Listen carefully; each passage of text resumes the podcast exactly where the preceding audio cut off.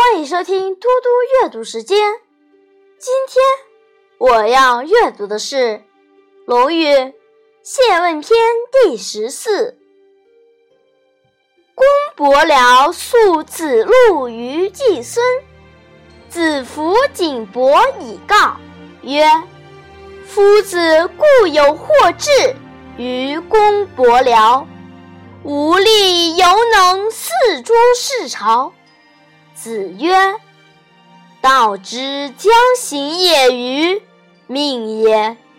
道之将废也于？命也。公伯僚其如命何？”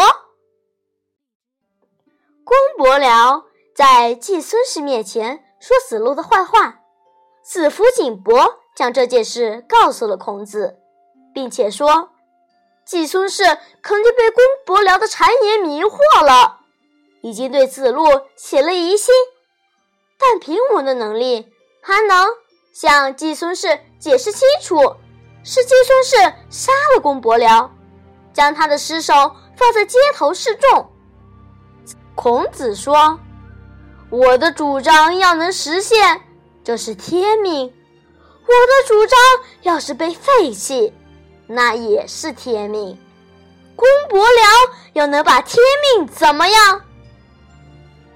子曰：“贤者必士，其次必地，其次必色，其次必言。”子曰：“作者欺人也。”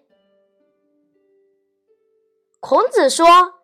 闲人躲避开恶浊的社会现实而隐居，次一等的躲避开一个地方到另一个地方去居住，再次一等的躲避开别人难看的脸色，再次一等的躲避开别人的恶言恶语。